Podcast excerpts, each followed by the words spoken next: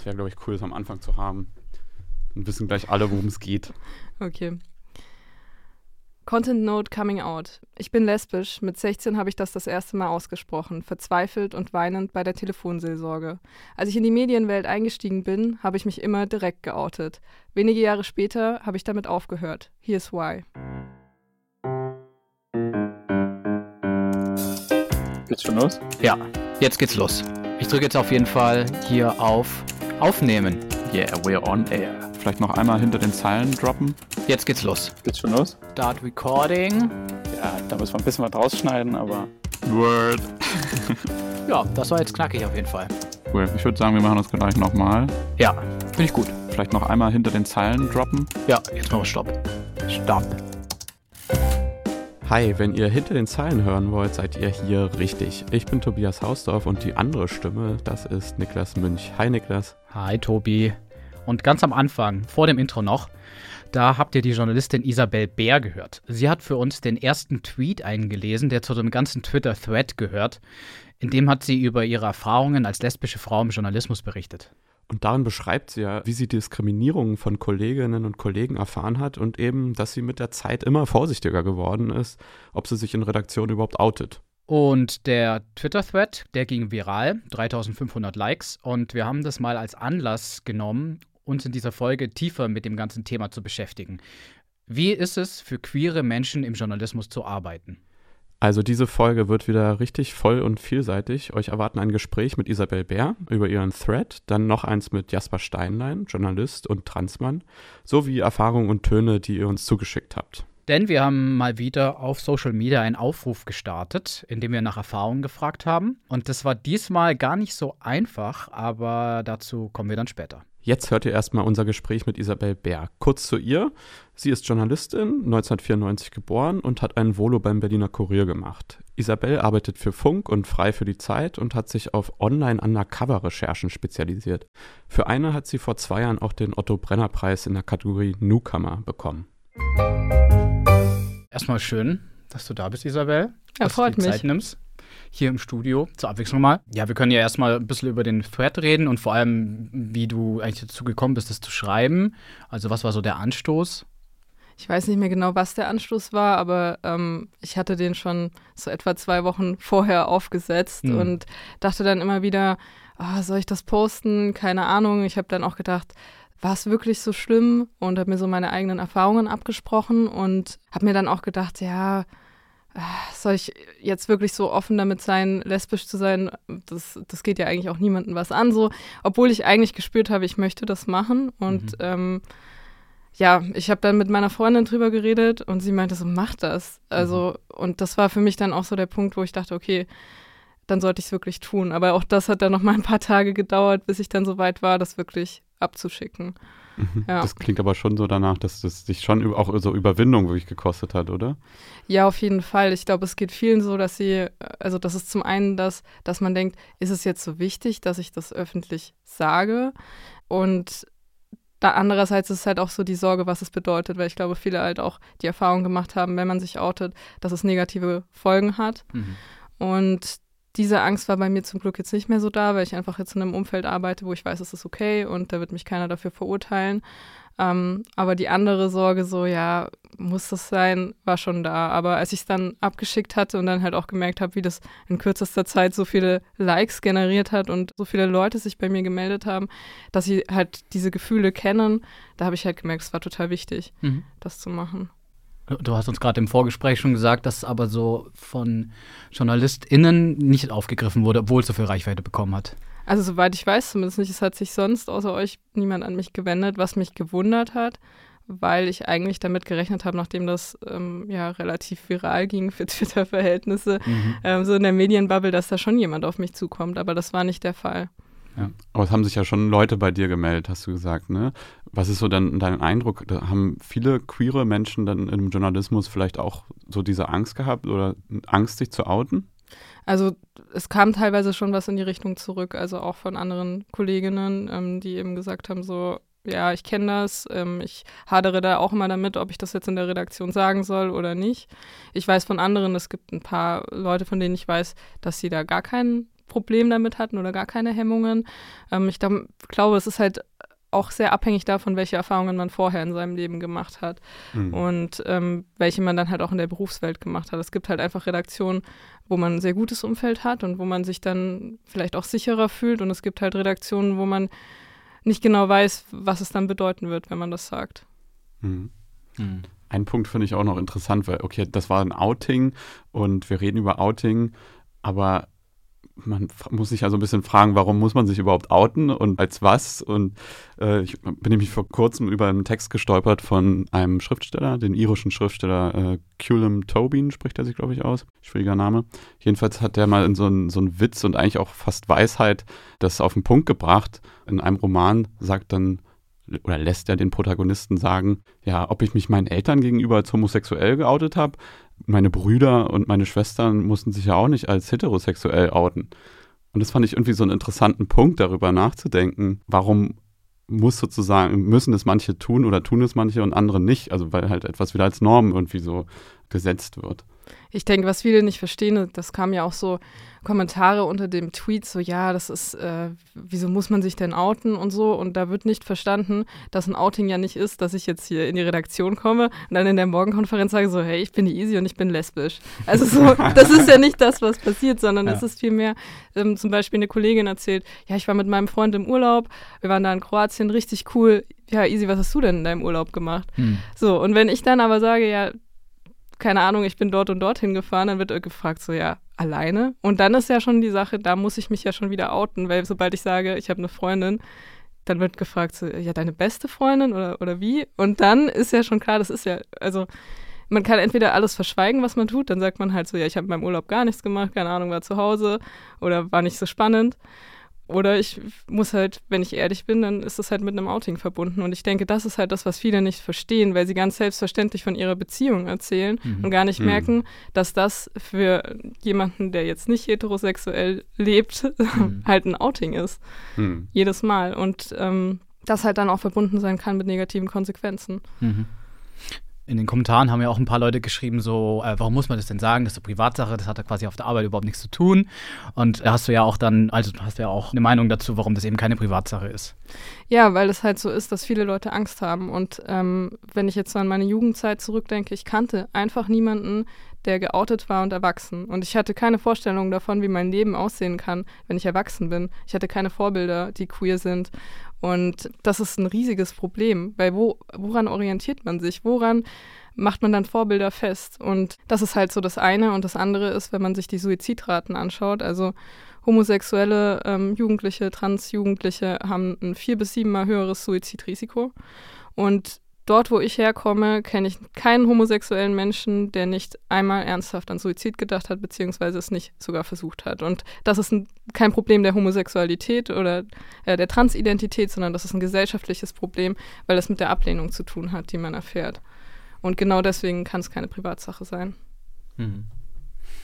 Ein wichtiger Punkt ist auch, äh, was du eben meinst mit den Vorbildern. Da musste ich auch so in Vorbereitung zu dieser Folge so drüber nachdenken, wie war das bei mir, wie war das in der Kindheit. Ich musste mich nicht outen, ich bin heterosexuell, so, aber sondern das, was du meintest, gab es in dem Umfeld queere Vorbilder oder, oder Menschen einfach. Und bei mir war das so, ich bin damit aufgewachsen, befreundetes Paar meiner Eltern, das war, das war selbstverständlich ein schwules Paar und die waren genauso eingeladen zu Geburtstagen. Wir waren bei denen äh, immer gerne freitagsabends Film gucken, das war so, so ein typisches Ding. Aber trotzdem, wie lange war denn auch noch schwul ein Schimpfwort in der Schulumkleide? Und wie lange wollte man da bloß nicht äh, irgendwie schwul rüberkommen, ja, oder als, also das so beschimpft werden, also bloß nicht irgendwie so wirken, was auch immer so dann heißt, ne? Also dieses, muss es einfach noch viel mehr Vorbilder geben oder dass es sozusagen auch noch normaler wird. Ja, ich denke, also Vorbilder sind das eine und zum anderen halt auch sind auch Schulen in der Verantwortung. Also wenn ich an meine Schulzeit zurückdenke, ich war auf einem christlichen Gymnasium und da war Homosexualität nur im Fach Religion ähm, Thema. Und da ging es um die Frage, soweit ich mich erinnern kann, ging es um die Frage, ob das jetzt Sünde ist oder nicht. Und die Antwort, damals war ich mir noch nicht bewusst darüber, dass ich selbst lesbisch bin, aber die Antwort darauf war nicht wirklich eindeutig. Mhm. Und als ich dann selbst gemerkt habe, dass ich lesbisch bin, war das für mich richtig schlimm, weil ich halt ähm, in einem christlichen Umfeld aufgewachsen bin. Ich war selbst auch gläubig und habe mir dann gedacht, so, oh Gott, was, was, was ist jetzt? Ich will nicht so sein. Und das ist halt dann, dieses innere Coming Out ist für viele sehr, sehr schlimm. Gerade wenn man aus so einem Umfeld kommt, wenn man vom Land kommt, ähm, aus ja, einer gläubigen Familie und man weiß dann einfach nicht, was bedeutet das jetzt für mich? Das ist auch der Grund, warum ich zum Beispiel geschrieben habe, dass ich heulend dort angerufen habe, weil ich wusste, diese Telefonseelsorge hat einen christlichen Background. Und meine erste Frage, die ich hatte, war damals so, hasst Gott mich jetzt, wenn ich so mhm. bin? Und ähm, das ist halt was, was glaube ich auch total wichtig ist, darüber nachzudenken, dass es Jugendliche gibt, die in der LGBTQ-Community keine Anlaufstelle finden, weil sie zum Beispiel eben ähm, gläubig sind und dann erstmal gar keinen Bezugspunkt dazu haben oder sich denken, das sind nicht die richtigen Leute, sondern sie brauchen andere Leute, die eben auch ähm, den Glauben leben oder die auch selbst aus so einem Umfeld kommen und die dann sagen so, hey, ich weiß, wie das ist und es ist okay, so zu sein. Und ich hatte damals das Glück, dass da echt eine super Frau am Telefon war und zu mir meinte so, äh, natürlich nicht und das ist absolut in Ordnung und hat halt gemeint so zu mir damals und das hat mir sehr geholfen, dass Jesus wohl gesagt hätte, die Wahrheit wird euch frei machen so. Und ähm, das hat mir in der Situation sehr geholfen. Also ich meine, seitdem ist viel Zeit vergangen. Ich würde mich jetzt heute nicht mehr als christlich bezeichnen, aber damals war das halt auch ein Teil meiner Identität. Und äh, da hatte ich halt voll Angst, wie ich das zusammenbringen soll. Und ich glaube, da sind zum einen Glaubensgemeinschaften voll in der Verantwortung, egal ob das jetzt christlich ist oder muslimisch. Und zum anderen aber auch die Medien, was Berichterstattung angeht. Und da halt auch mal noch genauer hinzugucken, was da eigentlich passiert. In dem Thread hast du auch geschrieben, dass du dich dann als Jugendlicher oder dann auch später hast dich immer sofort geoutet, um irgendwie so die Sachen einfach klarzustellen. Dann schreibst du, dass du trotzdem halt, was du dann auch nicht vielleicht nicht so erwartet hattest, dann auf, auf Arbeit wirklich Diskriminierung auch erfahren hast. Deswegen. Das ging dann so weit, dass du auch Jobs deswegen aufgegeben hast, wegen der Diskriminierung. Kannst du da irgendwie ein bisschen mehr erzählen? Waren das schon so Jobs in den Medien? Ja, es waren ähm, Jobs in den Medien. Ich möchte jetzt nicht weiter darauf eingehen, welche Jobs das waren ja. oder wo ich gearbeitet habe. Aber das Krasse ist auch, dass mir jetzt auch so erst nach dem Thread so wirklich bewusst geworden, dass es halt auch schon ganz zu Beginn auch solche Diskriminierungssachen gab, die ich damals noch gar nicht als Diskriminierung eingeordnet habe, weil mhm. ich so vieles gewohnt war, einfach so, mhm. dass mir das normal vorkam. Und es sind dann halt so Sachen, was mir zum Beispiel normal vorkam, war, ähm, ich wurde von einem Kollegen gefragt auf einer Betriebsfeier, ja, ähm, ob ich schon Sex hatte mit einem Mann, ob ich mir denn sicher sein kann, dass ich lesbisch bin, ähm, dass ich ja wahrscheinlich nur schlechte Erfahrungen gemacht hätte mit Männern, ob man denn da nicht noch was ändern kann. Und solche Sachen habe ich in dem Moment nicht mal als diskriminierend aufgefasst, weil ich das so oft gehört habe, dass es für mich normal war. Wow, und okay. Vor allem, das klingt ja auch schon übergriffig. Das, ja. ja schon, das ist ja nicht mehr nur einfach nur nicht okay, das so zu, zu, so zu sagen, sondern das klingt ja auch schon fast, als würde er sich empfehlen wollen, da auch noch. Ja, das ist halt, das ist halt das Krasse und das wird einem dann erst so mit der Zeit bewusst und ich kenne einige Leute, denen es so geht, dass sie, dass sie zuerst sagen, wenn man sie fragt, ja, hast du da Diskriminierungserfahrungen gemacht, dass sie erstmal sagen so, nee. Und dann erst, wenn man sie danach fragt, nach solchen Sachen, kommt meistens so, ja, stimmt. Und mhm. dass sie das vorher gar nicht so einordnen, weil man es halt oft schon leider gewohnt ist. Aber die Sachen, die dann später passiert sind, so ähm, wie, ja, dass ich als fette Lesbentonne beschimpft wurde und auch andere Dinge, da habe ich dann schon gemerkt, okay, das, das ist jetzt auf jeden Fall nicht mehr in Ordnung. Mhm. Und auch später erinnere ich mich an eine Situation, da habe ich mit einem schwulen Kollegen mich ausgetauscht und geredet und habe nicht gemerkt, dass ein Vorgesetzter von mir das gehört hat und habe dann im Nachhinein einfach gemerkt, wie er auf einmal anders zu mir war hm. und äh, nicht mehr so freundlich und nett wie davor. Also und da liegt halt die Vermutung für mich nahe, dass es damit zu tun hatte, weil das halt mhm. direkt im Anschluss passiert ist. Und dann wird man halt schon vorsichtig damit, mhm. wem man das erzählt. Wie war das auch in den Redaktionen? Die KollegInnen haben, also wenn die das auch bemerkt haben, dass du so diskriminiert wurdest, haben die darauf reagiert, haben sie einfach ignoriert oder? Also vieles ist halt passiert, ohne dass jemand dabei war. Ich denke, das ist halt ein großes Problem. Ich habe dann aber auch jetzt nicht mit anderen darüber gesprochen. Und ja, es gab halt auch Situationen, wo ich eigentlich darauf gehofft habe, dass Leute eingreifen, aber das war nicht der Fall. Da muss hm. ich aber fairerweise sagen, das war jetzt nicht direkt im Journalismus, ähm, hm. aber hatte auch mit Medien zu tun. Ich glaube, das so als Generationenfrage abzutun, ist, damit macht man sich ja auch zu einfach, oder? Also wie sind da deine Erfahrungen? Nee, es ist auf jeden Fall keine Generationenfrage, sondern es, es zieht sich halt einfach durch.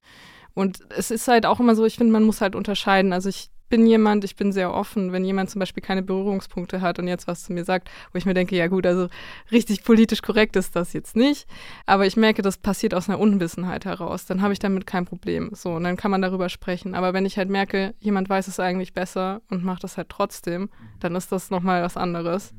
Also zum Beispiel eine Anekdote, ich habe mal in einem Wohnheim gewohnt und da hatte ich eine Mitbewohnerin, und die hat mich ähm, über Wochen beobachtet wie so ein Zootier, weil sie keine, weil sie keine Lesbe kannte. So. Und dann irgendwann kam sie zu mir her, hat gemeint so, ja, ich habe dich jetzt die letzten ähm, Wochen so beobachtet, weil ich noch nie irgendwie eine Lesbe kennengelernt habe und so. Aber du bist ja ganz normal. so. Und das ist natürlich erstmal eigentlich auch so, man denkt, okay, ähm, crazy.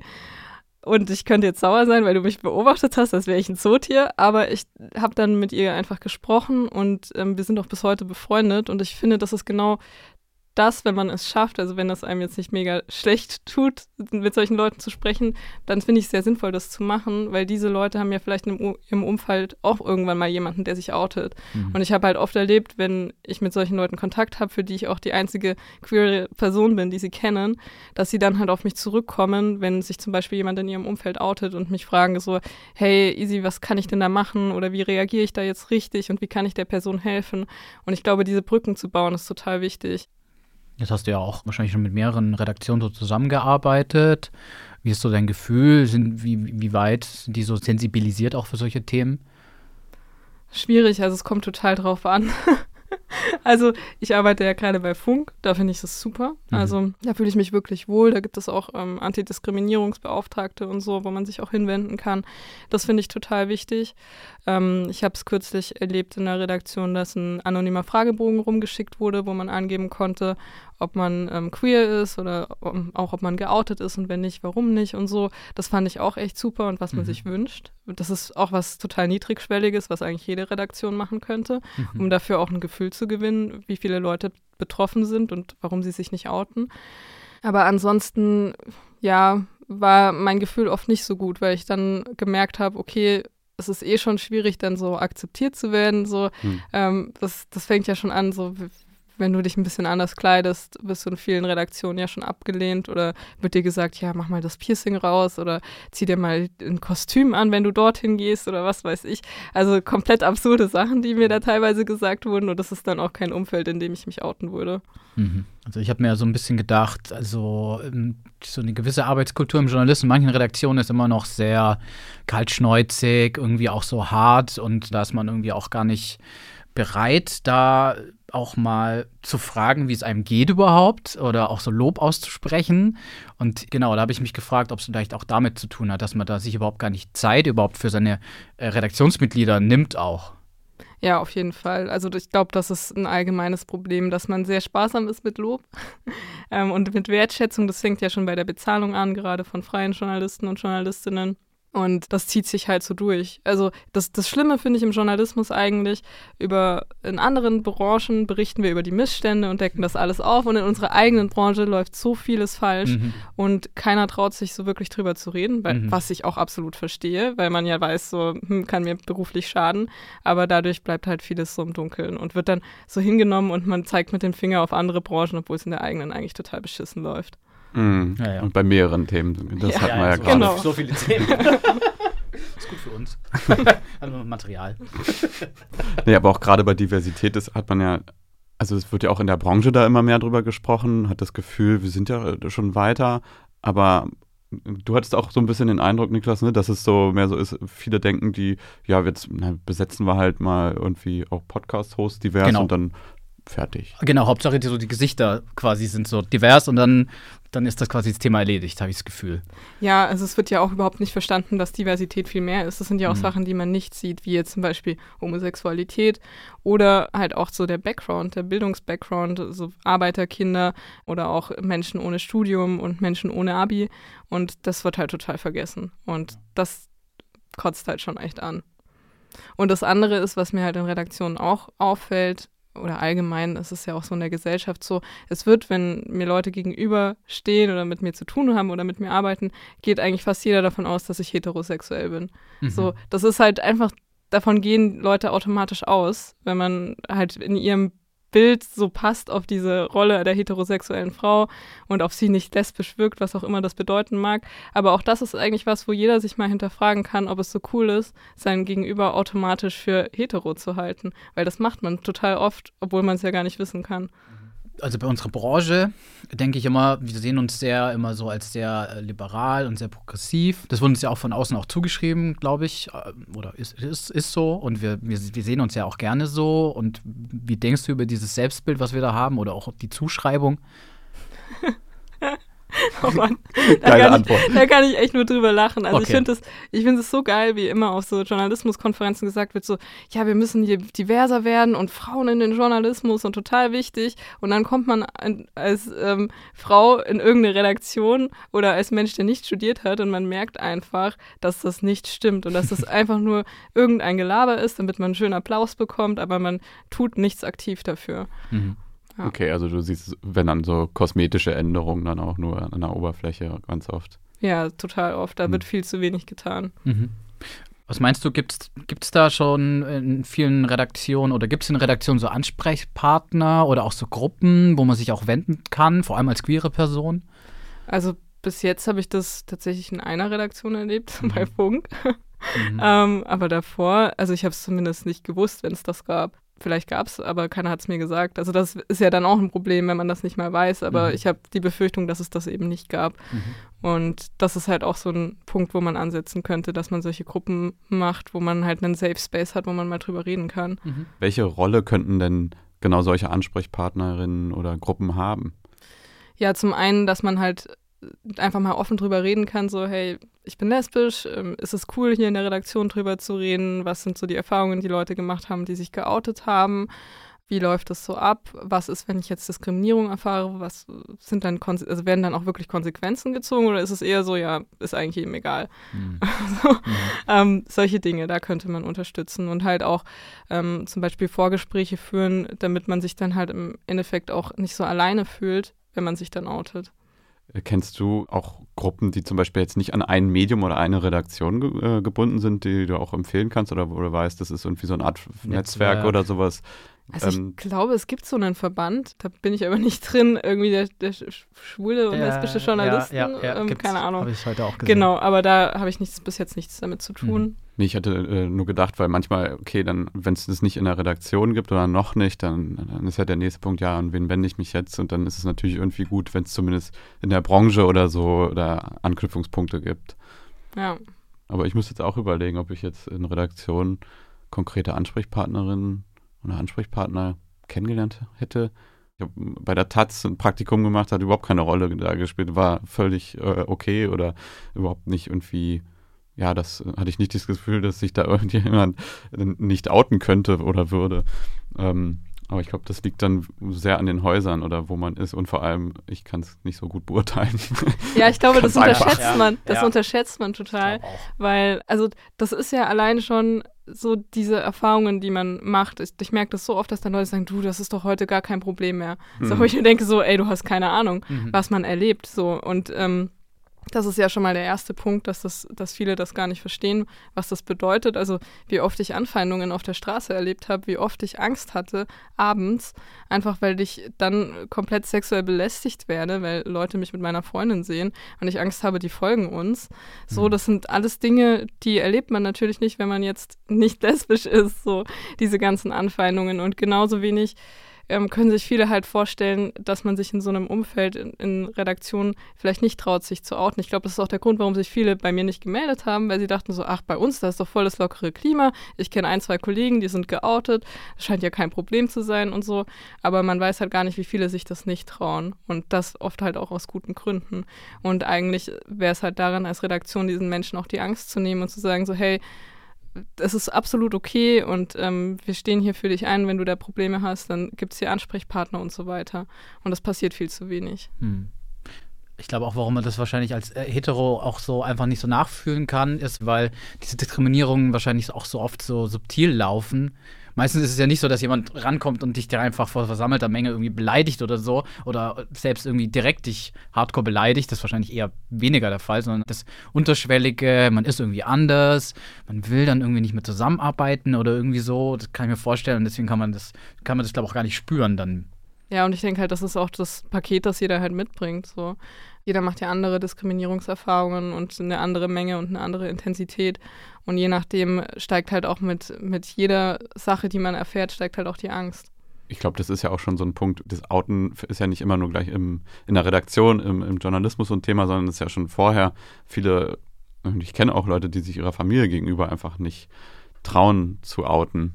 So, das ist halt da schon einfach, da ist schon eine Schwelle und eine Angst. Ja, und das leider auch zu Recht. Also viele werden ja dann auch rausgeworfen von ihrer Familie und erleben ähm, krasse Diskriminierung und Ablehnung. Und das kann ich sehr gut nachvollziehen. Also ich kann jeden verstehen, der es nicht macht. Und umso wichtiger ist es halt, wenn man dieses Gefühl hat, so, ach ja, das ist gar nicht so wichtig, dass ich mich oute, aber man fühlt sich eigentlich dazu bereit, dass man es macht, weil das halt so vielen Leuten helfen kann. Wie geht's dir denn jetzt nach dem Posten des Threads und jetzt, wo auch ein bisschen ein paar Wochen vergangen sind? Ja, es ist immer noch irgendwie komisch. Also ich bin froh, dass ich es gemacht habe. Ich war in der Zeit total aufgeregt, vor allem in den Tagen davor. Und dann, als es dann so losging und so, ähm, das hat mir schon irgendwie auch ein bisschen Angst gemacht. Und ich glaube, ich muss mich da erst noch dran gewöhnen, aber ich merke halt, dass es mir, dass es sehr befreiend war, das zu tun und das auch in meine Bio jetzt reinzuschreiben mhm. und so. Das war auf jeden Fall eine sehr, sehr gute Entscheidung, weil da so viel auch von mir abgefallen ist. Und ich glaube, das ist halt auch was, wenn man viele Diskriminierungserfahrungen gemacht hat, man muss halt dann auch irgendwann zu sich selbst finden. Ich kenne viele, die mir gesagt haben, so ja, sie hatten das Gefühl, zum Beispiel in ihrer Jugend, ähm, dass zum Beispiel ihre Eltern sie zwar lieben, aber dass sie diesen Teil von ihnen ablehnen, der homosexuell ist oder queer ist. Mhm. Und ich glaube, das ist was, was viele Leute kennen und das ist was, was einen halt dann auch nachhaltig prägt und auch ein Grund sein kann, warum man sich am Ende nicht outet. Und da wieder klarzukommen und dann irgendwann an einen Punkt zu kommen, wo man sich selbst so akzeptieren und lieben kann, wie man ist, das braucht einfach total lange.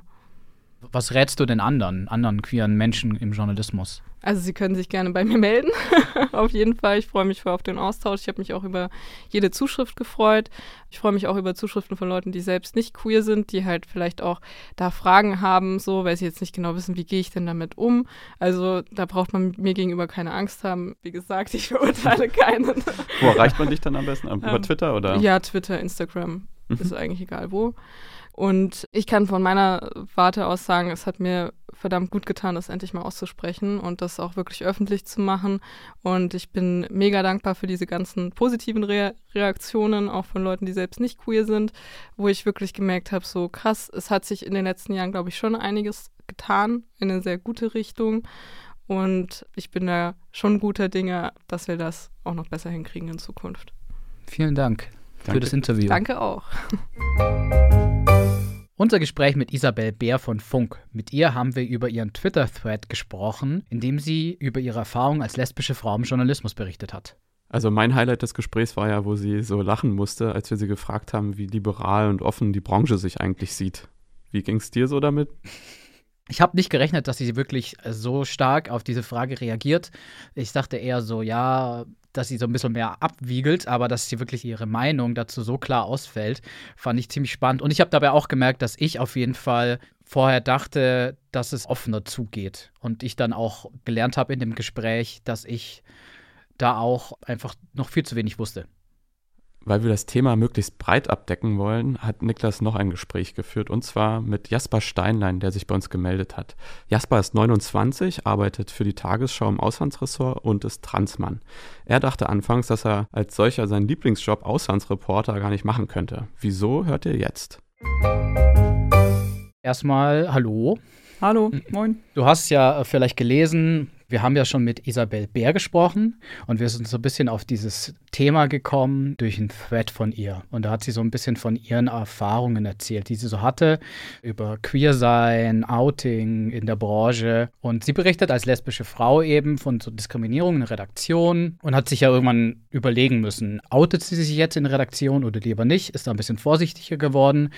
Und jetzt ist mal die Frage an dich, ähm, kannst du ihre Erfahrungen nachvollziehen?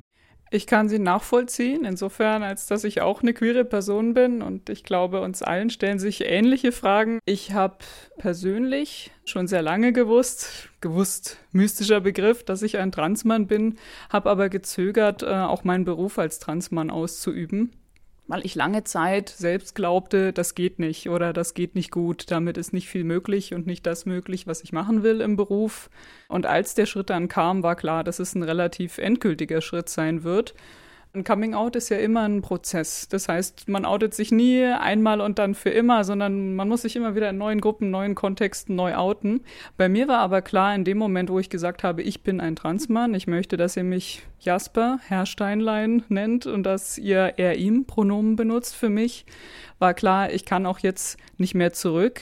In dem Sinne, als dass ab jetzt das Outing von außen kommt. Also es ist offensichtlich, dass ich ein Transmann bin und meine Erscheinung, meine Stimme, mein Verhalten vielleicht manchmal macht dieses Coming Out für mich. Ich habe gar nicht mehr die Wahl, ob ich möchte, dass man erkennt oder dass man an mir ansieht, dass ich ein Transmann bin. Das ist offensichtlich. Ich bin stolz darauf, ein Transmann zu sein. Das macht mir sehr viel Pride. Ähm, aber das hat die Entscheidung noch größer gemacht und das Abwägen nochmal, glaube ich, in die Länge gezogen bei mir. Voll spannend. Du hast gesagt, du warst dir unsicher, ob du so die Arbeit machen kannst. Was war da der Gedanken, warum du das nicht machen könntest als Transmann? Also ich bin Auslandsjournalist mit Leib und Seele. Ich habe schon im Studium viel in der Welt, in der Menschen Russisch sprechen oder mal Russisch gesprochen haben, Erfahrungen gesammelt und bin beruflich auch weiter da gewesen, habe viel aus Russland, der Ukraine, auch Belarus berichtet und kümmere mich um All Things East, wie ich es gerne sage, und mhm. bin auch bei Tagesschau ja im Auslandsressort. Also mit Leib und Seele ein, ein Auslandsreporter, der dann auch immer wieder Recherchereisen machen möchte. Und es war klar, dass das immer ein wichtiger Teil meiner Arbeit sein wird. Und das ist das eine. Ich hatte Bedenken, dass vielleicht die deutschen Redaktionen vorwegnehmend mir die Entscheidung abnehmen und denken, nein, einen Transmann können wir in bestimmte Weltregionen gar nicht schicken und gar nicht mhm. arbeiten lassen. Das ist trauen wir nicht zu, da nehmen wir lieber eine Person, die cisgeschlechtlich ist. Cisgeschlechtlich beschreibt im Gegensatz zur Transsexualität die Übereinstimmung von Geschlechtsidentität und dem Geschlecht, das einem eben mit der Geburt zugewiesen wurde. Weil wir das als niedrigeres Risiko sehen und dann wird mir die Entscheidung, wie ich dieses Risiko bewerte und ob ich das machen wollen würde, abgenommen. Und der zweite Gedanke war natürlich, dass ich darauf reduziert werden könnte. Ich drücke meine Identität immer so aus, ich bin Journalist und ich arbeite als Transmann. Also Journalist mhm. ist meine Kernidentität, das kriegst du aus mir nicht raus. Und die Arbeit als Transmann ist manchmal mühsam. Das ist mit Arbeit verbunden. Und ich dachte, dass ich plötzlich nur noch als queere Person gesehen werde, auch in den Redaktionen, und dass ich so eine Art Token werde oder dass mir Tokenism angedient wird. Token kommt aus dem Englischen und heißt Zeichen. Gemeint ist, man dient nur als Aushängeschild.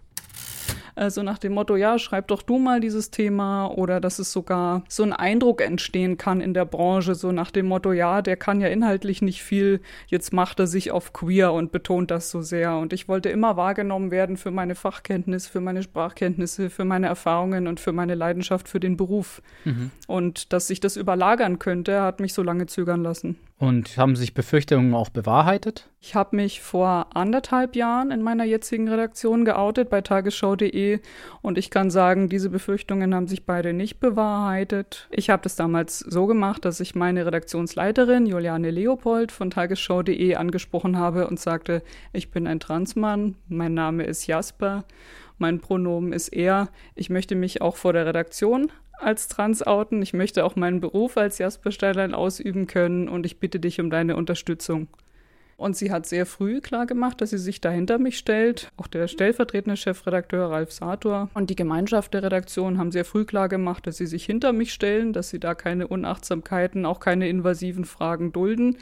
Und alle haben nur gefragt, was können wir machen, damit es für dich gut wird? Was können wir machen, damit du gut weiterarbeiten kannst? Also sehr viele Kollegen sind dann an unterschiedlichen Ebenen auf mich zugekommen. Zum Beispiel sagte ein Kollege, der sich auch mit den äh, Passwörtern vom CMS befasst, soll ich dir mal ein neues Nutzerprofil anlegen?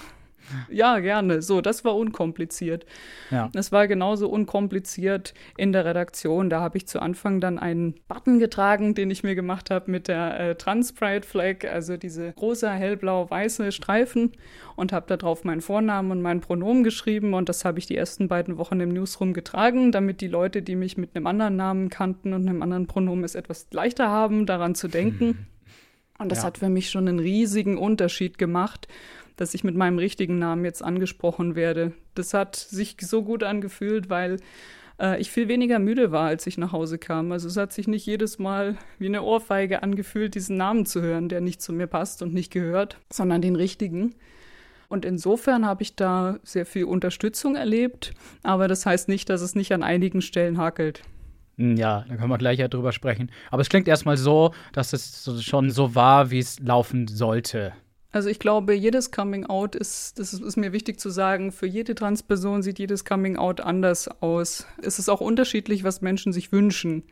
Also es gibt auch Leute, die sich zum Beispiel wünschen, dass sie öfter darauf angesprochen werden oder die im ersten Moment fragen, wie, wie bist du denn auf den Namen gekommen oder sowas gerne beantworten. Ich möchte das nicht und ich kann sagen, auf jeden Fall, mein Coming Out ist so abgelaufen, wie ich es mir gewünscht habe in der Redaktion. Vollumfänglich. Jetzt ist es ja so, wir haben mit Leuten gesprochen, die zum Beispiel lesbisch sind oder schwul. Du bist ein Transmann. Und das ist ja schon ein Unterschied, so eine sexuelle Orientierung eben oder eine Geschlechtsidentität oder beides, was eben so von der heteronormativen Norm eben abweicht. Aber es ist trotzdem was sehr Unterschiedliches. Wie nimmst du das wahr oder wie denkst du darüber? Hast du auch eine ganz andere Erfahrung? Ist es schwieriger? Ist es einfacher als Transmann? Oder wie siehst du da auch deine KollegInnen, die eben schwul, lesbisch sind oder da eben so eine andere sexuelle Orientierung haben?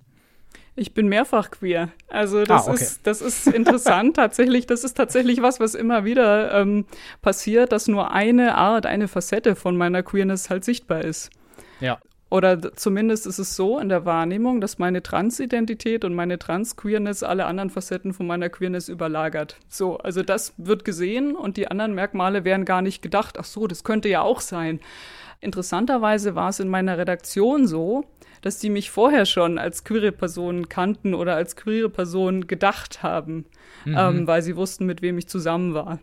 Ja. Und insofern war das, glaube ich, keine so große Überraschung, mich als eine queere Person schon wahrzunehmen, bei der, ich weiß nicht, wie nimmt man eine queere Person wahr, wenn man das selbst nicht ist? Ich weiß es gar nicht. Ähm, aber das war so, das war schon bekannt. Und dann ist halt noch eine weitere Facette hinzugekommen, die so ein bisschen, glaube ich, das im ersten Moment dann überlagert hat. Aber ich glaube nicht, dass man das, und das sieht man ja an meinem Beispiel dann auch ganz gut, dass man das, äh, die unterschiedlichen Arten sozusagen von Queerness so gegeneinander ausspielen kann. So, das ist einfach, das ist schwieriger. Ähm, Im Negativen, glaube ich, sind an vielen Stellen in der Gesellschaft die Vorurteile alive and well. Im Positiven ist es, glaube ich, relativ maximal inklusiv, dass man so entweder mit der einen Art von Queerness kein Problem hat und dann hoffentlich mit der anderen auch keine. Aber man kann und sollte das innerhalb unserer Community nicht gegeneinander ausspielen. Wir sind eins. Ja. Du hast in der Mail geschrieben, dass du immer wieder in Situationen kommst, ich zitiere jetzt mal kurz, die zeigen, dass ausgerechnet wir JournalistInnen, die ja gern über alles Bescheid zu wissen vermeinen, besonders weit am Anfang sind, was Informiertheit, Mitdenken, passendes Verhalten angeht. Hast du da ein Beispiel? Das stimmt, das habe ich tatsächlich so erlebt. Also ich kann, glaube ich, sagen, dass Homosexualität oder queere sexuelle und romantische Orientierungen im Bewusstsein schon etwas mehr angekommen sind. Sowohl in der Gesellschaft, glaube ich, als auch bei den Redaktionen. Also darüber wird ein Mühe, ein bisschen mehr gewusst. Und spätestens seit es so mit allen ihren Schwierigkeiten diese harte Ehe für alle gibt, ist, glaube ich, nochmal ein großer, ein großer Schritt gegangen worden zu, ach so, ja, der das in den Augen der Gesellschaft normalisiert hat. Bei Transidentität ist es ein bisschen anders. Ich merke, dass unglaublich wenig gewusst wird und dadurch ähm, geht man auch so damit, ja, was heißt unbedarft um, aber unachtsam eigentlich um. Also es gibt es gibt Beispiele, dass viele Leute noch nicht wissen, wie sie da, wie sie da mit mir sprechen sollen. Beispielsweise hatte ich dann mein Coming Out und auf einmal kamen hinterher Leute auf mich zu. Meistens waren es Frauen interessanterweise und die sagten, oh, finde ich toll. Und ich wusste jetzt gar nicht, ähm, gratulierst du mir gerade dazu, dass ich ein Mann bin? Ähm, ich habe ich hab nichts erreicht, ja. Ich habe keinen Hm, Preis ja, gewonnen. Ich bin nicht Ja, ja. befördert worden. Ich bin nicht ich weiß nicht genau, ich habe nicht irgendwie ein Level-up gemacht. Ähm, ich habe einfach nur ein Merkmal von mir geteilt, mit anderen mitgeteilt, das ihnen vorher nicht bekannt war. Seltsame Reaktion. Also wir haben noch nicht so richtig ein, ein Skript dafür, wenn jemand sich als trans outet, wie wir dann reagieren können. Und das hat man verspürt. Und so im redaktionellen Umgang merke ich, dass bei vielen Leuten so ein großes Fragezeichen einsetzt. Das ist immer wieder zu bemerken, wenn sie mit mir Mailwechsel äh, hatten und wenn sie dann zum ersten Mal meine Stimme hören. Also wenn wir E-Mail mhm. schreiben, wenn ich immer Herr Steinlein oder lieber Jasper Steinlein, gar kein Problem. Äh, dann rufen wir einmal an und sie hören meine Stimme und in der Mail, mind you, steht unten in der Signatur nochmal er, ihm, seine. Ab dem Moment bin ich Frau Steinlein. Keine Chance. Oh. Weil gegen diese Stimme, gegen diese Stimme hilft auch kein Vorname, der auf ER endet. Das ist tatsächlich immer wieder so. Und das ist ganz eigenartig, was dann für Verbiegungen rückwirkend oft gegangen werden, dass ich erst Herr Steinlein war und dann bin ich plötzlich Liebe Jasper. Ähm, also dann versucht man sich so zu erklären, dass das ja doch irgendwie vielleicht ein, äh, ein weiblich besetzter Vorname sein könnte. Äh, dann gibt es Leute, die meinen, sie müssen es sich schwieriger machen, als es ist und nennen mich Jasper. ich heiße tatsächlich ganz unprätentiös und norddeutsch Jasper. Dann wird mein Name gar nicht mehr verwendet und nur noch Hallo, Komma in die Anrede geschrieben. Und ein kleiner Trick, den ich dann oft benutze, ist, ähm, ich folge den Leuten auf Social Media. Sehr viele JournalistInnen benutzen ja Social Media, vor allem Twitter. Und auf Twitter ist in meiner Bio ein kleines Fähnchen, du ahnst schon welches, äh, und meine Pronomen. Und da klicke ich dann einmal auf Follow und signalisiere so sozusagen, hallo, ich bin die Person, mit der du gerade Kontakt hattest. Und nee, es war schon alles richtig. Ja. Und viele Leute, die früher keine geschlechtergerechte Sprache verwendet haben, bei denen ist jetzt interessanterweise das Sternchen oder der Doppelpunkt in die Mail und in die Anreden manchmal mit eingewandert. Mhm. Glaube ich einfach nur dadurch, dass ich ja mitlese und dass ich ja angesprochen sein muss. Ich freue mich darüber sehr. Ich finde das toll, weil ich persönlich mich mit dem Sternchen oder dem Doppelpunkt oder dem Slash oder was auch immer identifizieren kann. Also ich bin genau so eine Person, für die dieses Zeichen gebraucht wird, weil da eine Identität nicht ganz binär gelagert ist, die dadurch mitgedacht und mit angesprochen wird. Aber ich dachte so, ja, schau an, also dass ich als Mann mitgemeint bin, das ist nicht ganz der Fall und das merkt man. Wie ich das erstmal interpretiere, ist, dass die Leute dann ziemlich verunsichert sind und uninformiert, wie du ja auch sagst. Und ja, würdest du dann auch sagen, ich spreche jetzt auch explizit von JournalistInnen, sollen sich wirklich mal explizit mit diesen Themen beschäftigen, damit sie eben auch diese Uninformiertheit verlieren oder auch dieses und auch solche Situationen dann vermeiden können, indem sie ein bisschen souveräner damit umgehen können. Ich finde ja, weil ich finde, es ist als Journalistin unsere Aufgabe, hier zu sagen, was ist uns klug zu machen über Entwicklungen in der Gesellschaft, uns klug zu machen über Gegebenheiten, damit wir in the know sind und damit wir auch unsere Arbeit gut machen können. Also damit wir dann auch vermitteln können, welches Wissen oder welche Aktualität gerade zutage tritt. Ich kann ja gar keine Arbeit machen, wenn ich nicht informiert bin. Und dann gehe ich als Journalist in dem Moment in Vorleistung und äh, nehme diese Informationen auf und erstelle dann daraus eine Information Informationsmaterial. Also das ist der Grundlage unseres Berufes. Ähm, und ich habe tatsächlich mal den Moment erlebt, in einer Diskussion, zu der ganz explizit queere JournalistInnen gebeten waren, dass auch ein queerer Journalist, der es gut meinte, aber das Gegenteil von gut ist oftmals gut gemeint, dann in der Diskussion äh, mich ansprach und sagte, ja, aber dann sag uns doch mal, wie sollen wir denn, wie geht das denn dann? Dann klär du uns doch mal auf. Und dann habe ich tatsächlich mir das herausgenommen, den Ball komplett an ihn zurückzuspielen und zu sagen, du bist Journalist, du weißt, wie man Sachen rausfindet, mach es. So, also finde Informationen raus, mach dich schlau. Da gibt es super Quellen, da gibt es sehr viele Möglichkeiten, sich zu bilden. Diese Arbeit muss nicht ich übernehmen. Hm. Also da muss keine Verschiebung stattfinden von ich muss dir erklären, wie du inklusiver sein kannst, sondern umgekehrt. So cisgeschlechtliche JournalistInnen sollten sich bilden, wie sie inklusiver sein können und wie sie besser mitdenken können. Da fehlt es tatsächlich noch. Und ein ganz einfacher eine ganz einfache Behebung zum Beispiel von, von diesen E-Mail-Episoden, die ich da erzähle, ist, wenn mehr Leute wüssten, dass es ja nicht nur bei Transleuten, sondern auch bei cisgeschlechtlichen Leuten funktioniert, wenn ich von einer Person weiß, wie ist dein Name oder wie ist bitte ihr Name und wie sind ihre Pronomen, dann weiß ich alles, was ich wissen muss. Es ist gar nicht wichtig, ob ich eine Geschlechtsidentität kenne, tatsächlich, die muss tatsächlich nie ausgesprochen werden, sprachlich, damit ich adäquat mich mit der Person unterhalten kann. Und wenn ich mir unsicher bin, weil ich jetzt eine Stimme nicht ganz zuordnen kann oder die scheint für meinen Erwartungshorizont, scheint die nicht zu passen zu dem Vornamen, dann kann man mich einfach fragen, äh, wie sind bitte Ihre Pronomen oder wie sind bitte deine Pronomen? Und dann sage ich eher ihm und da bin ich null offended und das tut mir auch nicht weh. Was mir viel mehr weh tut und was mir viel ja fremdschämiger ist, ist dieses Herumdrucksen oder dieses Hallo, Komma oder dieses Ah, Frau so und so. Fragt einfach, wie ist dein Name? Wie sind deine Pronomen?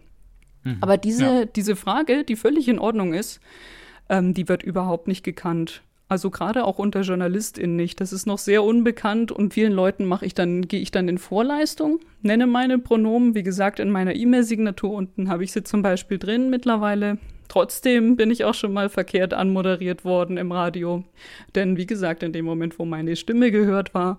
Und oft frage ich dann auch zurück, um zu zeigen, dass die Frage ganz normal ist. Also, dass mhm. nicht nur transgeschlechtliche Menschen Pronomen benutzen, das ist ja ein Mythos, äh, sondern cisgeschlechtliche Personen benutzen die auch. Und dann frage ich einfach zurück, wie sind denn ihre Pronomen? Und dann klappt nichts mehr. Das ist mir schon mehrmals passiert, dass ich dann fragte so, ach so, ja, meine Pronomen sind er ihm. Wie sind denn ihre Pronomen? Ganz freundliche, unstressige Gesprächssituation. Ja, ähm, Frau. Und ich dachte, Frau ist kein Pronomen. Frau ist ein Geschlecht oder Frau ist eine Anrede. Ähm, Pronomen sie, sie ihr. Aber das wird nicht gekannt und das ist so, oh, das ist was ganz Neues im, im Denken der Leute, das merkt man noch. Aber das wäre zum Beispiel ein kleiner, einfacher Schritt, der vieles sehr viel besser machen könnte. Mhm. Das ist spannend. Wir haben auch mit äh, Isabel Bär so drüber gesprochen, über die Branche, wie sie sich selbst sieht auch. Und unsere These war so ein bisschen so, die Branche sieht sich selber gerne so als offen und liberal und dass man schon so weit sei. Und dann haben wir halt irgendwie Isabel gefragt, was sie davon hält. Und sie musste erstmal lachen, weil sie meinte so, die Branche hängt sehr hinter ihrem Selbstbild eigentlich hinterher. Was denkst du darüber? Ja, absolut. Mir ist es immer wichtig zu sagen, ich muss nicht liberal sein, um queere Leute zu akzeptieren. Ich kann mich auch einfach an geltendes Recht halten. So, also wir haben auf Bundesebene drei Geschlechter, ja, männlich, weiblich und die dritte Option, die berühmte. Das heißt, auf Bundesebene in unseren Papieren ist es anerkannt, dass wir mehr als zwei Geschlechter haben.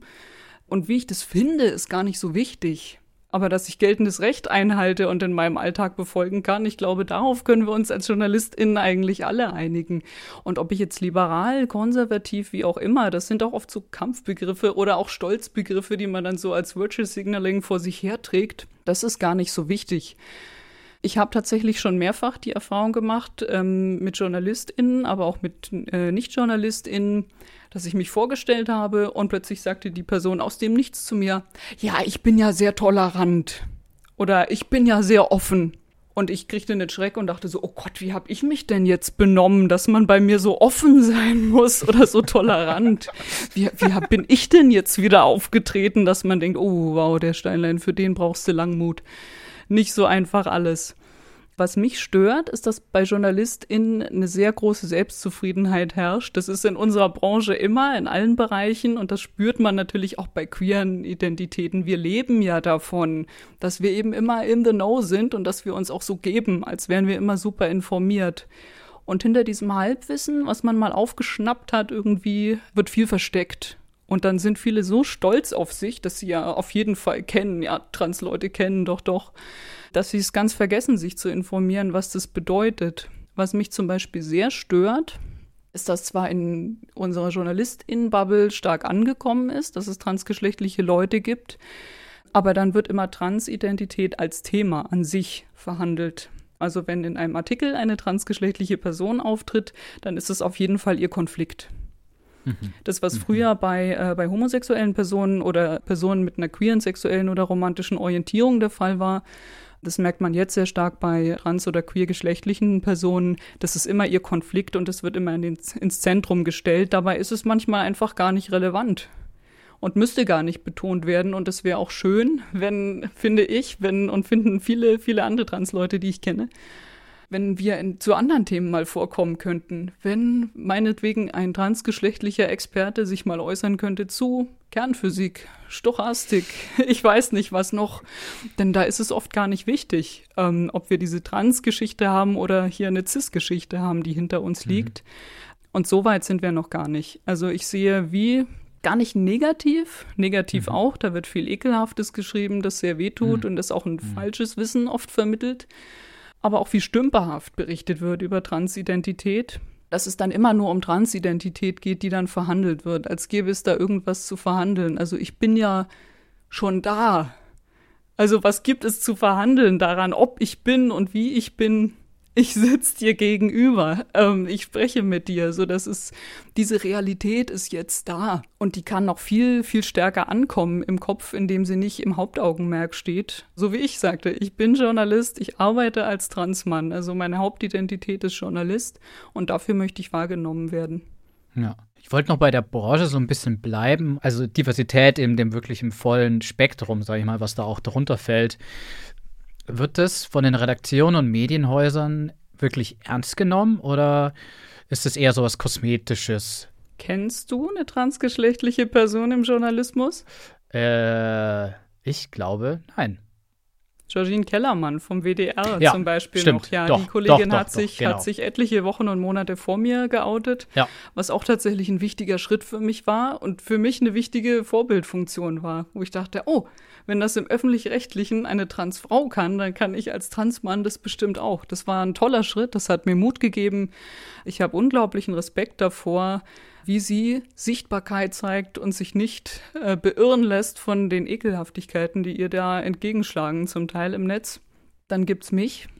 Und wen gibt's noch? Mit einer queeren Identität im deutschen Journalismus, also mit einer queeren geschlechtlichen Identität im Journalismus, die zumindest lesbar ist, sage ich mal. Also, also Mhm, die mag es mhm. sogar geben, aber dann äh, die tritt nicht, die tritt nicht sichtbar in Erscheinung in dem Maß. Mhm. Ja, und ich denke, there's your answer. Also wenn, wenn jemand wie ich nicht im Redaktionsraum sitzt, der wieder mitdenken muss äh, für andere Leute oder es zumindest versucht mitzudenken, dann wird darauf ja gar nicht gekommen. Wo liegt eher das Problem, dass sich die Leute dann nicht trauen, sich preiszugeben, wenn sie da schon arbeiten? Oder dass auch äh, Leute eben denken, sie haben keinen Platz im Journalismus von vornherein? Oder ist es einfach beides? Mm, Ich weiß es nicht zu sagen, wo das herkommt. Henne-Ei. Also wir JournalistInnen sind ja immer der Meinung, wir haben den geilsten Job der Welt. Aber es gibt ganz viele Leute, die ganz gerne einen anderen Job machen möchten und die auch nicht nachvollziehen können, warum ich äh, so brenne für das, was ich mache. Was mir immer wieder gespiegelt wird im Gespräch mit anderen transgeschlechtlichen Leuten, ist, dass sie sehr, ja, sehr verletzt sind und dass das großen Schaden in ihnen angerichtet hat, äh, auch auf ihrem Weg, wenn sie sehen, wie darüber berichtet wird. Also uns als Branche wird da ganz wenig zugetraut. Ja, da wird ganz viel schon befürchtet sozusagen. Also Interviewanfragen so nach dem Motto, ich kann mir schon denken, wie das laufen wird. So, ja, jetzt zeig mal deinen Körper, jetzt sprich mal über deine Organe womöglich noch. Jetzt muss man aber ganz genau die, die Stimme sehen und so weiter. Also so, so viele Übergriffigkeiten haben da ja de facto stattgefunden in der Vergangenheit in der Berichterstattung und dann sind Fehler gemacht worden. Das war jetzt vielleicht nicht übergriffig, aber es war ignorant, wie dann Fehler gemacht werden, dass der Deadname in einem äh, Text unnötigerweise vorkommt zum Beispiel. Und ich erkläre das immer so, nicht der Name ist tot, sondern in dir stirbt was, wenn du den nochmal hören und lesen musst. Das fühlt sich an wie ein Schlag, wie ein Hieb, wie ein Stoß, wie auch immer. Und dadurch ist das, was uns zugetraut wird als JournalistInnen im deutschsprachigen Raum, unglaublich wenig. Und das, was zugetraut wird, in erster Linie, ja, das ist oder eine, eine Berichterstattung, eine Darstellung von transgeschlechtlichen oder queergeschlechtlichen Personen, die als adäquat empfunden wird, die spielt sich oft dann auf so Social Media, BürgerInnenjournalismus, fast schon Laienjournalismus, Bloggers äh, und AktivistInnen ab. Was ich total schade finde, weil ich finde, dass AktivistInnen einen ganz wichtigen Platz in der Gesellschaft haben, aber JournalistInnen auch eine ebenso wichtige und ganz andere Aufgabe erfüllen. Und ich finde es sehr schade, wenn, ja, wenn da so viel Schaden angerichtet worden ist, dass das nicht erkannt wird. Auf beiden Seiten. Zum Schluss wollte ich noch fragen, du hast uns nämlich geschrieben, dass du einfach Pionierarbeit leistest. Da wollte ich fragen, ob du da jetzt schon auch siehst, dass das wirklich, dadurch, dass du da arbeitest und diesen Schritt auch gegangen bist, dich zu outen in der Redaktion, dass das auch was gebracht hat für die Redaktion, dass die Redaktion sich auch weiterentwickeln konnte. Also, dass diese Pionierarbeit was bringt. Ich kann nicht beurteilen, was in den Köpfen passiert ist. Ich persönlich, habe ich ja äh, erzählt, habe mein Coming-out so gehabt, wie ich es mir gewünscht habe, was super ist, nämlich, dass es gar kein großes Thema sein muss. Also ich habe es auch selber oft trivialisiert, als Reiter heißt jetzt Twix, sonst ändert sich nichts. Wohl wissend, dass es gar so einfach nicht, äh, nicht ist. Insofern habe ich relativ früh klar gemacht, dass ich gar nicht viel Besprechungsbedarf habe und möchte. Und dadurch sind nicht so viele Leute explizit an mich rangetreten, die mir sagten, oh, jetzt denke ich darüber aber anders. Nach dieser Diskussion, zu der ähm, nur queere JournalistInnen gebeten waren, hat mich aber tatsächlich eine E-Mail erreicht, bei der ein Kollege dann schrieb, ähm, also nochmal Bezug nahm und sagte, oh, ich hoffe, du warst nicht offended von, von dieser Frage, jetzt erklär uns mal wie. Ich jedenfalls bin dafür jetzt sensibler und habe schon angefangen, mich schlau zu machen, so ungefähr. Und ich fand das total cool, weil ich dachte, ja, Ziel erreicht. Dann habe ich genau mit meinem Zurückspielen das Ziel erreicht, das ich wollte, nämlich nicht Provokation um der Provokation willen und schon gar nicht ihn anpumpen oder bloßstellen, sondern ihm einfach nur spiegeln, mm -mm, deine Verantwortung, nicht meine. Und dann mhm. hat es geklappt und ich habe ihm auch nochmal zurückgeschrieben, dass ich mich darüber sehr freue und dass ich ja umgekehrt genauso schon unachtsam gewesen bin. So, also genauso schon, weil ich nicht in the know war und weil ich mich zu wenig informiert hatte über die Bedarfe von anderen Gruppen, unachtsam gehandelt habe und deswegen auch verstehen kann, dass einen das im ersten Moment typiert, wenn so ein Call-out kommt. Aber dass ich umso froher bin, dass er ja dazu stehen kann und mir das schreiben konnte. Und wie gesagt, in die E-Mail-Texte ist manchmal, ich weiß nicht, ob das ohne mich da wäre, so das Sternchen, der Doppelpunkt, der Unterslash eingewandert. Und ich freue mich, dass ich einfach da sein kann und sichtbar sein kann und meinen Job machen kann, während ich trans bin und das manchmal gar keine so große Rolle spielt. Ich glaube, schon dadurch ändert sich ganz viel. Ich glaube schon dadurch, dass so viel Sichtbarkeit da ist, beiläufige Sichtbarkeit, die nicht als mein, mein Hauptthema angesehen wird, äh, kann sich in den Köpfen vielleicht was ändern. Dann danke ich dir, dass du dir die Zeit fürs Gespräch genommen hast. Danke dir, dass ich eingeladen war. Das war Jasper Steinlein. Er ist Auslandsreporter bei tagesschau.de und Transmann. Und ich habe mit ihm das Gespräch alleine geführt, weil Tobi erkältet war. Hört man doch gar nicht. Und nach dem Interview hat der Jasper mir was sehr Spannendes erzählt. Und zwar hat er mich gefragt, mit wem wir denn sonst noch so gesprochen haben und wer sich so gemeldet hat auf unseren Aufruf, den wir bei Social Media gepostet haben. Und da habe ich ihm halt gesagt, es haben sich gar nicht so viele Leute gemeldet.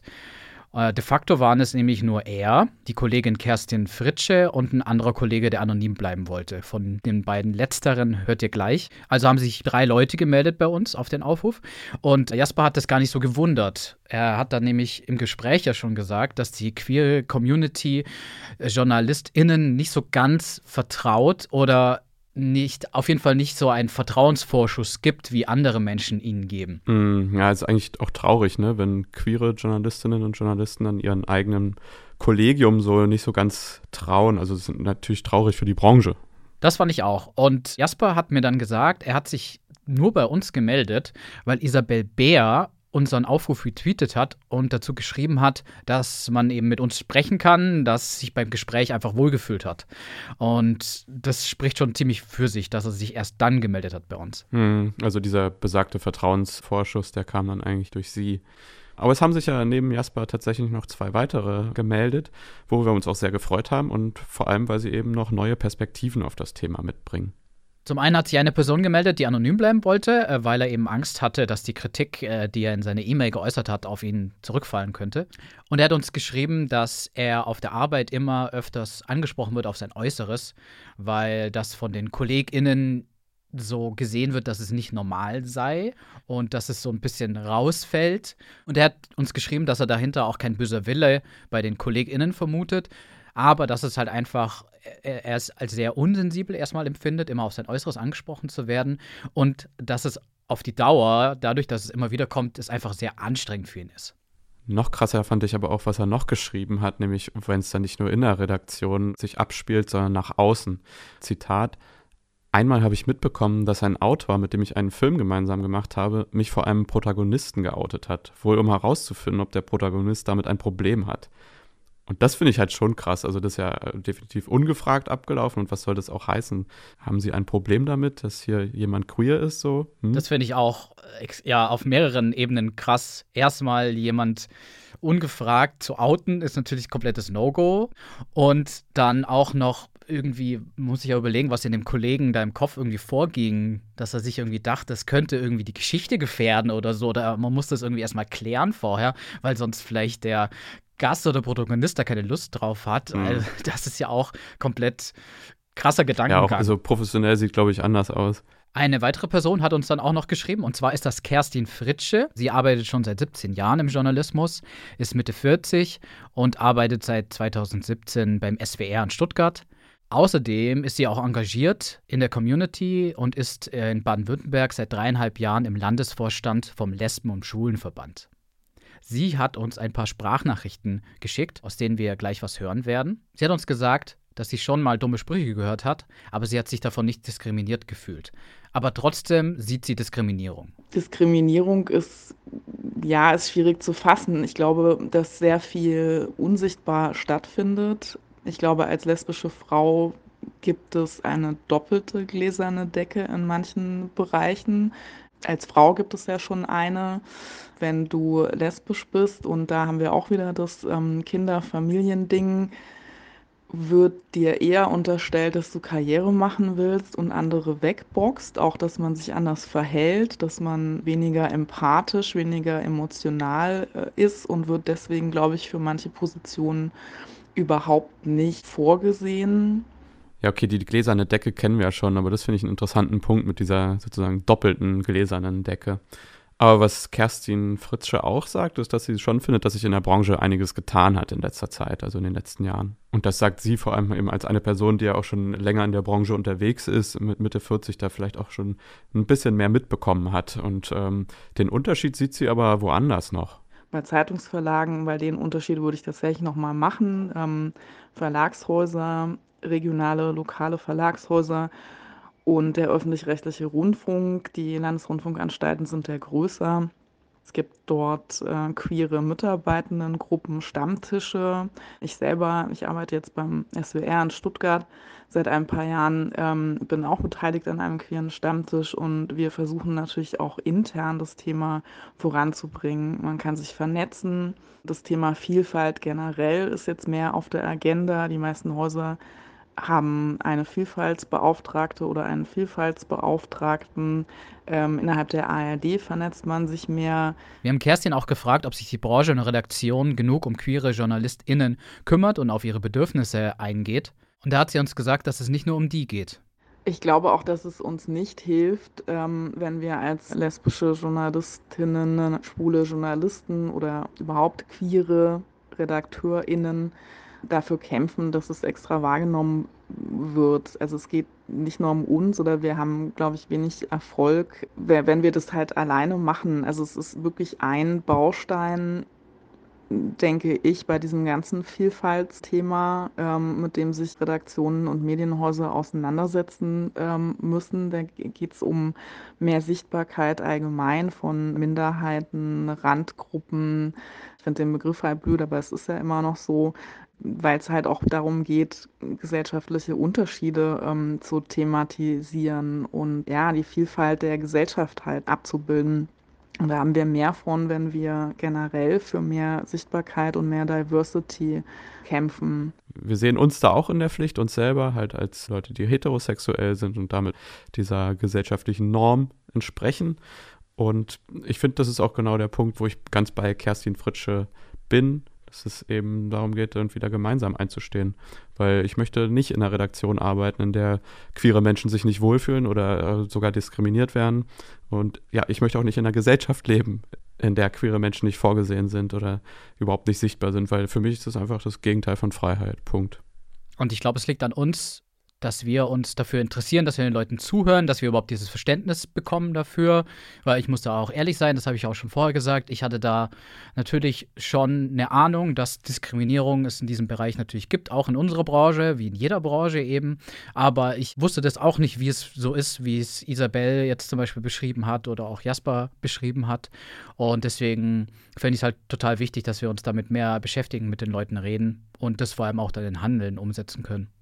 Deshalb vielen, vielen Dank an alle, die uns mal wieder ihre Erfahrungen geschickt haben oder auch äh, Sprachnachrichten. Ich kann nur für mich sprechen. Mir bedeutet es wirklich viel Erfahrung von euch einzubringen und auch wirklich in einen Austausch mit euch zu kommen. Und ich möchte mich auch nochmal bedanken, dass die Leute, die sich bei uns gemeldet haben, uns wirklich dieses Vertrauen auch geschenkt haben. Und ich hoffe, wir enttäuschen dieses Vertrauen mit dieser Folge nicht.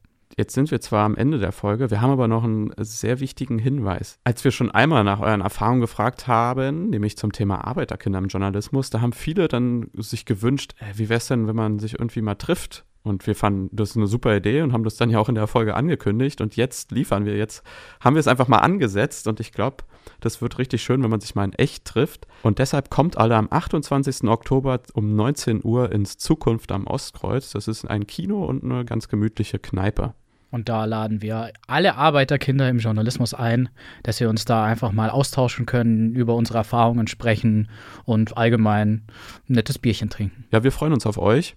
Und selbst wenn jetzt noch nicht so viele können, wir machen das bestimmt nochmal, aber einfach mal so als Auftakt und hier jetzt steht der Termin, kommt vorbei. Ansonsten freuen wir uns, wenn ihr uns unterstützt. Entweder folgt ihr uns, abonniert ihr uns oder lasst doch auch gerne mal was bei PayPal da. Der Link ist paypal.me hinter den Zeilen. Und wir versprechen euch, wir stoßen mit Sekt an, egal ob es 5 oder 100 Euro sind. Dann auf jeden Fall, ja, bis zum Bier vielleicht am 28.10. oder wieder hier am 20. November zur nächsten Folge. Macht's gut. Tschüss. Ciao. War okay? Ja. Reicht. Ja, passt. Okay. Dann Super. Ich mal hier die Aufnahme. Ich auch, Moment. Muss ich aus dem Raum.